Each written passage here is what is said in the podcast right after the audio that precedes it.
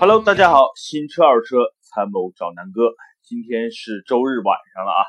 南哥周六日啊，难得北京天气凉快，然后连续两个下午打了两天的篮球，非常的爽。呃，今天心情特别特别好。然后呢，今天跟大家说说一个车，因为熟悉南哥的这个朋友们知道，南哥最近可能对凯迪拉克的 CT 六比较着迷啊，所以这个像像这个着了魔一样，就是动了这个想换车的念头。但是，哎，怎么说呢？一是牌照问题，二是这个汉兰达换了之后又觉得。这个七座又是一个必须的，所以最近很纠结。那今天跟大家聊聊什么呢？重点呢，咱们聊一聊这个 CT 六的小弟是什么呢？就是南哥之前第一期南哥录呃汽车音频的第一期，当时讲的是别克的君威。那咱们就讲讲跟君威有很多血缘关系，或者说同门的这个兄弟的 ATS-L。南哥是从差不多两年前开始对美式的这种线条的车非常非常的着迷，甚至一度在两年前差点入手了一辆，呃，凯迪拉克，应该不叫凯迪拉克，那个叫克莱斯勒的三百 C。为什么？因为三百 C 有几个点是南哥非常着迷的。第一呢是这个大排量自吸的发动机。这个当时用的是三点六还是三点七升的 Pentastar 的那款 V 六的发动机，那个车那个发动机是一三年一四年的沃尔德十佳发动机啊。第二呢，用的是这个采埃孚的就 ZF 的这个八 AT 的变速箱和奥迪 A 六呃 A 六顶配，包括 A 八用的是同样的变速箱。然后呢，整个车呢又是后驱。然后整个车的售价呢，又差不多也就是二十大几，不到三十。所以呢，当时南哥就对那辆车特别着迷，主要是因为第一呢，那个车的造型就是非常阳刚，非常生猛。实际上，我是觉得比凯迪拉克的这个小天使就 STS 啊还要更 刚猛一点。第二呢，那个车的配置非常高，因为本身那款车可能配置并不多，就是呃车型并不多，可能大概就那么三到四种。我记得当时南哥着迷的就是那个顶配，然后带自适应巡航，然后带防御撞碰，这个防御防碰撞预警啊，然后呢有通风座椅，那是南哥非常非常看重的。然后呢加上一个 三点六升的这么一个发动机，然后油耗呢好像才十几个，所以南哥非常非常着迷。但是苦于啊，后来仔细的冷静的分析了一下这个小众车型的。众多问题，比如说售后问题，比如说这个这个二手车保值的问题啊，包括这个，哎，怎么说呢？就是可能开一两年觉得图个新鲜，然后真的过个两年就觉得又要换了，然后，由于这个不保值，然后又会损失很多钱。第二呢，又是个进口车，日常如果出现了一些问题，确实维修啊、配件啊，不如这些大众车型。呃，方便，所以这是从用车的角度去考虑的。呃，所以呢，那个时候就是差不多从一三一四年开始，南哥就对美式车呢就非常着着迷。去年呢又去了趟美国，这就对整个美国车，哎呀，真的是欲罢不能啊。然后到直到 CT 六上市，然后呢又去试驾，到现在 CT 六优惠的力度非常大啊。所以呢，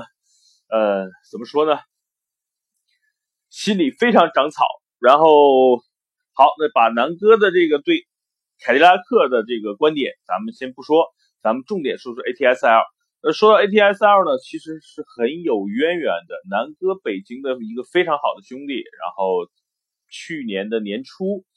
和我家的那辆宝马三基本上是同时买的，然后当时我们俩也一直在对比，我劝他买宝马三，他劝我买 ATS-L，最后我们各买各的。这是去年发生的事情，然后去年的年底呢，我杭州的这个大学同学，当时在纠结买车，所以把我把他购车的这个呃过程，然后跟大家做一个分享。很多人在纠结一些竞争车型的这个朋友呢，可能就会梳理的非常清楚了。那我这个同学买车是什么呢？目的呢？其实他主要是为了这个社交用。为什么呢？因为他是做电商啊，做生意的，呃，温州人。本身温州人呢，一般出门啊，呃，这个穿着呀，都是比较讲究一些排场的。所以呢，当时他买车的第一个要求呢，就是这个车呢是个豪华品牌。呃，第二呢，就是要比较有个性。然后呢，价格也不能太贵。所以呢，当时我们我们俩就一直合计。是买 A4L 呢，还是奔驰 C Class 呢，还是买这个呃宝马三系，还有包括雷克萨斯的 ES 二百？因为当时他的预算就是是就是在三十万上下。然后呢，我们俩第一去排除了这个奔驰 C，因为新款太贵，然后呃他觉得不太符合他的气场。第二呢，我们去看了 A4L，他觉得因为当时刚上市啊，然后价格呢没有任何优惠，然后他觉得。差不多全办下来三十多万，哎，价格有点高。然后我们去试驾了雷克萨斯的 ES 两百，然后呢又重点去看了 ATS-L。最后在我的建议下呢，我们选择了 ATS-L。呃，为什么？就是这个 ATS-L 能够符合它很多的一个条件，就是在这些车里，不包括宝马三系 A4L，然后雷克萨斯的 ES，呃，所有的车里边。价格最便宜的就是 ATS-L。第二呢，在整体的这个设计跟造型上，我觉得最有个性、最动感，然后这个棱角最分明的呢，也是 ATS-L。第三呢，在整个的账面的数据上，就是说在发动机的参数上，然后也是 ATS-L 是非常非常的这个领先的啊。所以，我我跟他最后的。一致决定就是用一个二十，差不多二十三万左右吧，应该官方就四 S 店优惠差不多八万块，然后我们是在二十三四万，因为他后来又用的贷款优惠了一些，然后最后可能差不多算下来应该是二十八万多落地价，就是含保险、购置税，然后等等，应该是二十八万多一点然后这辆车就开回来了，所以呢，这也差不多开了有快快一年了啊。所以呢，我经常跟他沟通，他说呢，车开起来很好，呃，非常非常符合他对这个车的一个要求。第二呢，他的朋友圈里边呢，开奥迪啊、开宝马的比较多，然后他开一个 ATS-L 呢比较有个性。然后呢，他现在就一直在觉得，当时如果加两万呢，他可能就买这个雷克萨斯了，因为他觉得，呃，因为他跟我跟南哥同岁嘛，他觉得可能雷克萨斯。在性价比跟综合方面来说，如果现在再让他选，可能会选择雷克萨斯。好的，咱们言归正传啊，就说整个 ATS ATS-L 的一些特点。因为很多购买 ATS-L ATS-L 的这个朋友啊，都会纠结是在三系 A4L，然后呢，呃，奔驰 C 之间去对比，对吧？这是最常见、最常见的这个。呃，一些对比，因为本身凯迪拉克定位就是通用的高端品牌，它的直接竞争对手呢，其实应该就是雷克萨斯，然后呢，再就是往上的就是 BBA，然后呢，它基本上它不会去把什么沃尔沃呀，包括这个什么捷豹啊，在同一个阵营里，然后同样的就是说，呃，购买这个级别车更多的对比呢，其实就是 BBA 这三样，再加上 ATS-L，那我觉得咱们细就是拆分开。说出这个 ATS-L 的一些特点，我觉得呢，这辆车最大的卖点呢，其实就是它的动力，因为它一个 2.0T 的发动机，现在的账面数据是279匹马力啊，所以呢，在 2.0T 的这个同级别的发动机里边，它的这个参数已经非常牛逼了啊，呃，基本上就快快赶上这个宝马不是，就是奔驰 A。四五应该是吧？A 四五 AMG 那款二点零 T 的那个那个参数了。当然，你想想那个 A 四五的价格是多少啊？然后呢，基本上现在大家想想，二点零 T 的大多数的车的参数应该都是在二百二十匹啊，包括汉兰达的这个二点零 T，包括呃宝马，包括这个奔驰这些，差不多基本都是在二百二上下。然后呢？呃，二百七十九匹真的已经是相当叫什么暴力的一个数据了啊。然后呢，怎么说呢？其实这个车整体调教是偏运动的，然后我开过，呃，北京这个朋友的是二零一六款二八 T，然后呢，也开过这个我杭州这个朋友应该是二零一七款二八 T，然后他们俩最大的区别呢就是六 AT 换了这个八 AT，坦白讲六 AT 确实稍微有一些顿挫啊，然后八 AT 呢基本上还算。还算 OK，我觉得开起来不会有特别大的这种这种顿挫的感觉，然后基本上涡轮介入的也非常快。我个人觉得应该是不到一千五百转，也就是一千三左右，涡轮就已经介入了。然后，呃，基本上就可以这么总结吧。这个车开起来的这个这个暴躁性真的是不输给同级别或者是比它高一个级别的这些这些。所谓的运动型轿车的，就基本上我觉得在在一条直线上，比如说宝马三二零，然后呢这个 A4L 的二点零 T，然后呢奔驰的这个二点零 T，这四个车同时起步，我觉得最快的应该就是 ATS L 了啊。所以这是这辆车的一个最大的莫这个这个，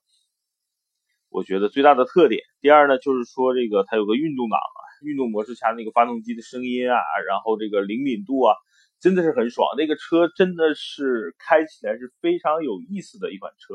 因为南哥最近在开这个宝马的幺幺六啊，其实幺幺六呢本身是挺有这个这个驾驶感觉的，本身是后驱车，然后呢宝马的这个转向又非常精准，但是呢苦于 1.6T 的这个发动机确实不如 ATS 2.0T 的这个这个这个动力输出，所以呢在整个开起来的时候，ATS L 是比宝马的这个 1.6T 啊，包括320要要。感觉凶猛的，所以如果真的喜欢开快车，然后喜欢这种地板油的，我觉得 ATS L 真的是你的这个菜。然后现在差不多，呃，怎么说呢？我觉得，因为南哥开，比如说奥迪 A6 的2.5的这个 V6 的这个车呢，发动机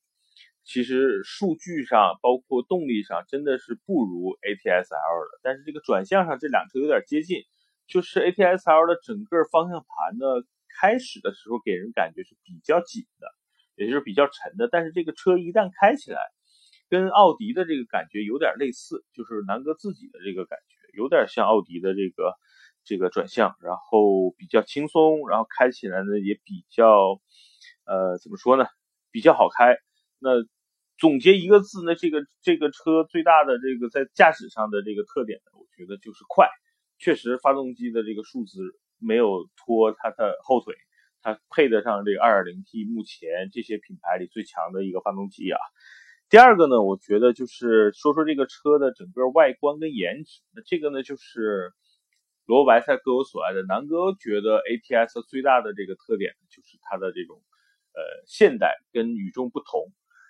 那整个车呢，所谓的叫钻石切割工艺，就是棱角比较鲜明，然后呢线条都比较直，所以呢给人这个车感觉就是非常的比较怎么说呢，比较动感。然后呢整个灯啊什么这些组合到一起，感觉跟 A A4L 啊，包括宝马三系呢不是同一类型的车，非常漂亮。然后呢比较与众不同。一看就是一个典型的这种美式的所谓的小肌肉小肌肉车，不像那个这个什么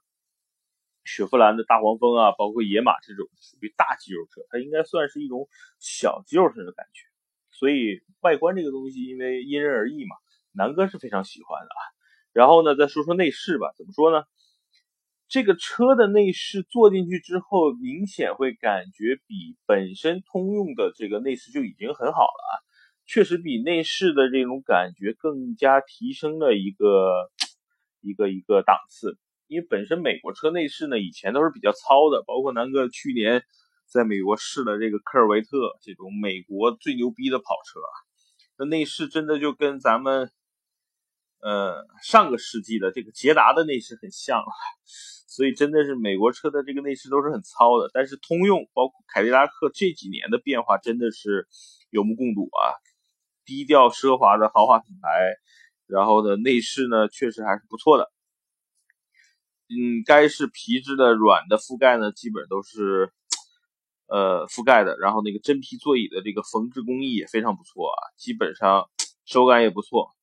然后基本上。你可以去拿它跟比如说 A6L 的这种中高配去对比了，就整个座椅啊，包括这个内饰的一些细节的处理，确实是不错的，比之前这个这个原来的小天使就是 XTS 要好很多啊。然后，呃，再说说这个车的一个亮点，就是全系都是有 BOSS 音响，这个是南哥非常喜欢的。整个听听音乐啊，然后这个，呃，在这个音乐的声音的效果上，虽然比不上这种像这个奔驰 S 的这个柏林之声啊，但是这个绝对绝对，呃，要比普通的一些这些。比如说 A6 的普通的这版本的这些车的这个音响效果要好很多，所以这是一个 A ATS-L 的一个值得点赞的地方。另外一个呢，呃，说说这个不足吧。呃，第一呢，我觉得整个内饰的这个面板，因为都用的是类似什么钢琴烤漆这种东西，所以呢，我是觉得太容易沾指纹了。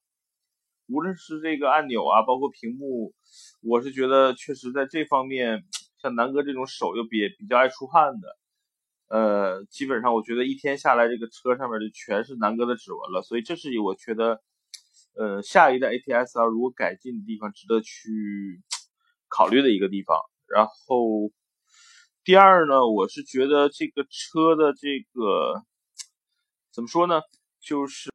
第二排的这个空间确实是它的一个软肋。就是说，虽然它现在是 ATS-L。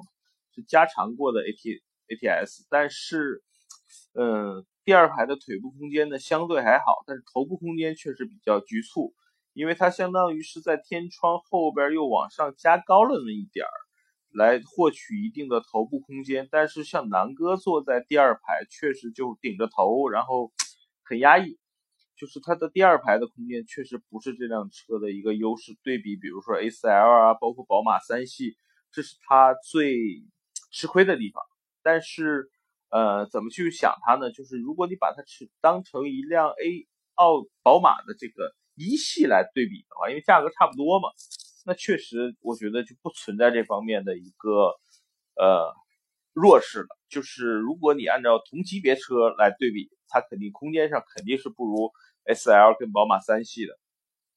那如果是按照同样价格的这个去对比。确实，ATS-L 不输给比如宝马的原来的两厢的一系，包括现在的这个三厢的一系。然后呢，呃，宝马的这个三二零的标准轴距其实也就是这样。所以呢，你要这么想，我觉得心里也就也就平衡了吧。那就是这辆车在整个空间上的一个怎么说呢？呃，相对来说算是弱势吧。但是如果后排坐孩子啊，包括放安全座椅啊，包括这个女士啊，正常来坐的话，也是没问题的。因为它加长之后，这个正常正常身材的人，像南哥就属于非正常的这个胖子了啊。正常身材的人呢，在这个翘个二郎腿呢，也是没问题的。所以这是这个 ATS-L 这个后排的一个感受。那整个动力呢？刚才已经说了，就是这个优质还是二百七十九匹的这个马力，四百牛的这个扭矩啊，确实，我估计大马路上跑的百分之七八十的车，你你想跟它去飙，都是能战胜它的，确实很牛逼。然后六秒应该是差不多，官方都是在六秒左右，确实很牛逼了，在这个数据上。然后。嗯，油耗再说一说吧，因为将近三百匹的这个马力啊，呃，二百七十九，然后看你怎么开了。如果正常开，像我北京这个朋友呢，他经常是走呃北京的这个高速，就是京顺啊、京密啊这种高速路，然后呢，基本上拥堵路段不多，它正常油耗是在八到九个油。那我杭州的朋友呢，开车呢，因为新手，然后本身他开车又有一些暴力。就经常地板油，然后呢，杭州大家的车况大家应该知道，现在堵得一塌糊涂啊。它的油耗呢是在十一个左右，所以呢，基本上都是在这个这个二点零 T 的动力的一个平均值，可能呢正常值呢要比宝马三二零的呃略高那么一点儿，但是对于一款美国车来说，现在平均十个油左右，我觉得是它做的已经非常好了。所以在油耗上，我觉得没问题。那再说说这个车的舒适性吧，就是整个座椅，因为它整个这个车强调的是运动座椅，所以呢，它包裹性会非常好。但是运动座椅跟这个，比如说，比如说天籁的这种这种大沙发来对比，确实它包裹性好，但是舒适度可能就略差了一点，因为它不如沙发那么舒服，那么软嘛。所以呢，我觉得整个 ATS-L 的这个打造的这个这个调调呢，应该和宝马三系类似，它走的是运动路线，然后呃。运动座椅稍微有一些包裹性，还是不错的。然后整个车呢，因为因为是如这个呃运动性嘛，所以整个调教是偏硬的。尤其这个车过一些减速带，嘣嘣这种声音还是有的。呃，基本上和我开的这个宝马幺一系啊，很很相似，很类似。所以整个车的舒适性肯定要比普通的轿车呢稍微差一点，但是运动性、过弯的这种表现，南哥会给他打一个大大的赞。所以呢，我觉得最最后啊，总结两块，就是说，ATS-L 最大的这个特点在于性价比，也就是说，三十万之内，基本上在动力方面，它是秒杀一切竞争对手的。呃，这是这辆车我觉得最大的一个特点。然后第二呢，本身现在是通用国产，整个的这个售后啊，包括。呃，保养啊，包括配件啊，价格也不贵，所以呢，我觉得这是目前豪华品牌除 BBA 之外，也就是说算上 BBA 吧，性价比最高的一款运动型的三十万级别的这么一个轿车。所以呢，如果现在让南哥选，南哥也会毫不犹豫去选它。就是如果南哥在三十万以内，然后买一辆这个运动型的轿车，我觉得非 ATS-R 莫属。如果你是追求性价比，呃，不太追求，比如说 BBA 这种非 BBA 不要的这些客户，我觉得 ATS-R 是一个非常好的选择。然后，呃，说说这个竞争对手吧。那三系呢，没办法，就是品牌大，然后呢，这个粉丝多，然后现在市场上被追捧的是最高的人气呢，应该也是最旺的。毕竟这三系现在才是宝马整个车系里边的一个灵魂的一个车型啊！如果三系卖的不好，我觉得整个宝马的这个影响非常大的。第二呢，就是说这个奥迪，奥迪新的 A 四改款，我觉得最大的失败呢，就是失败在跟没改款一样，整个外观改的呢，既不商用，也不运动，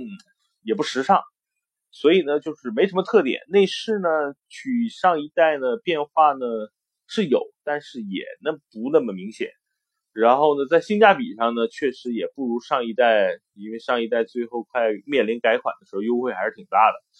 呃，所以奥迪我觉得现在从方方面面来看，虽然卖的确实不怎么样啊，确实也是跟改款之后没什么特点，加上性价比不高，呃。导致啊，所以 A 四呢就不太推荐了。那奔驰 C 呢，主要是在于整个车的价格还是有些偏高，就是同样所有的这些车横向去对比，奔驰 C 是最贵的。然后有一个什么 1.6T 的 C 幺八零，我觉得那个车也不推荐，也没有大天窗，那个车性价比也不高，所以奔驰 C 确实也没什么竞争力。所以在这个区间里边，我觉得。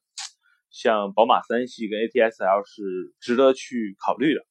好吧？那今天呢就讲讲这个凯迪拉克的 ATS-L，然后呢南哥接着憧憬一下这个 CT6 啊，这两天真的是这个心里长了草啊，然后我可能这周吧会多去试驾一些 CT6，然后找一个我买已经买了 CT6 的这个车主去聊一聊整个 CT6 的这个驾驶的感受，